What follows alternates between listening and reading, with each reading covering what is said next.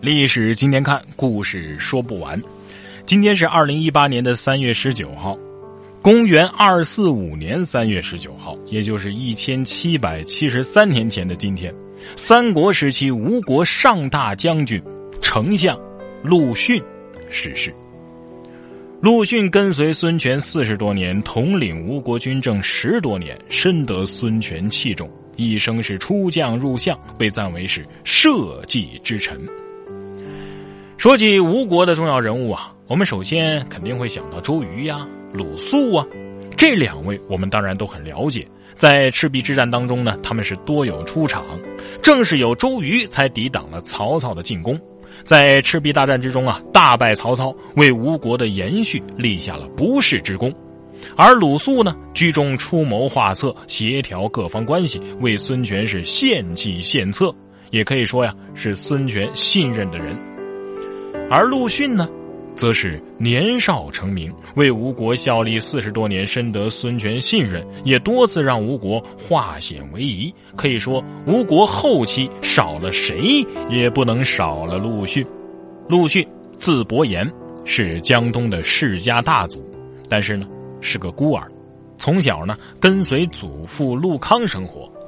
陆康在庐江啊当太守，跟袁术的关系不太好。袁术后来攻打庐江，陆康抵挡不住，就让陆逊呢带着亲戚回到了江东。就这样，陆逊在江东住了下来。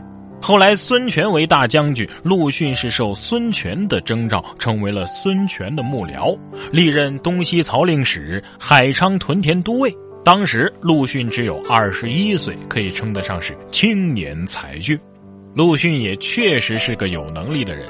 海昌境内连年遭旱灾。他是开仓赈济灾民，组织生产自救，缓和了灾情，因此呢，深得民心。当时的吴郡、会稽、丹阳一带啊，有很多隐匿的人口，陆逊呢就上书建议去招募这些人，以增加吴国的人口，促进生产。会稽有山贼大帅叫潘林，盘踞在会稽多年，是一个毒瘤，官府是没办法完全剿灭。陆逊呢就招募人马去剿灭，大获全胜。当时陆逊呢已经有两千人马了，而后又有鄱阳的山贼游突作乱，陆逊是用同样的方法剿灭了游突，由此呢，陆逊被封为定威校尉，在荔浦屯兵。这几件事啊，可以说让陆逊是初露锋芒，而这一切呢，也被孙权看在眼里，于是对陆逊更加的重用。以陆逊的能力啊，必然是不会平庸的。果不其然，很快机会就来了。吕蒙当时是在抵抗关羽的最前线，后来吕蒙生病回到建业，陆逊就去见了吕蒙。两个人一番长谈之后啊，吕蒙觉得陆逊是个人才，可担大任。等到孙权找到吕蒙咨询他谁可以顶替吕蒙再去抵抗关羽的前线时呢，吕蒙是毫不犹豫的就推荐了陆逊。于是啊，陆逊就到了最前线。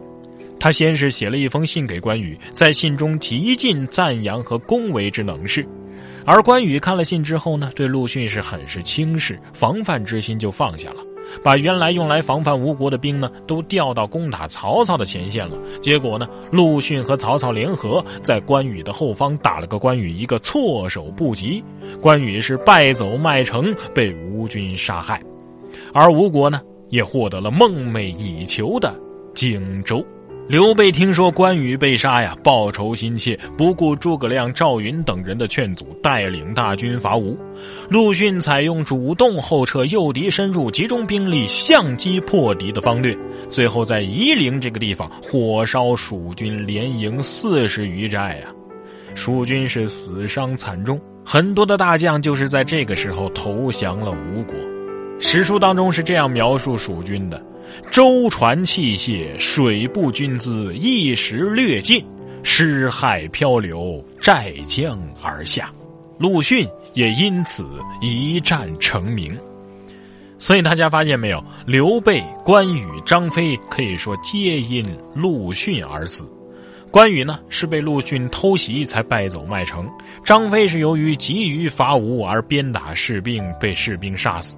刘备被陆逊大败，在白帝城是一病不起。这刘关张三兄弟都因陆逊而陨落。陆逊可以说为吴国做出了巨大的贡献，包括后来的石亭之战，打得魏国十几年不敢对吴国用兵，而孙权呢，也借此资本称帝，实现了皇帝梦。陆逊也出将入相，深得孙权的信任。孙权甚至把自己的印信都交给陆逊来保管，在做决策之前呢，也都询问陆逊的建议。本来呀，陆逊就可以如此的善始善终了。不过呢，他卷入了太子之争。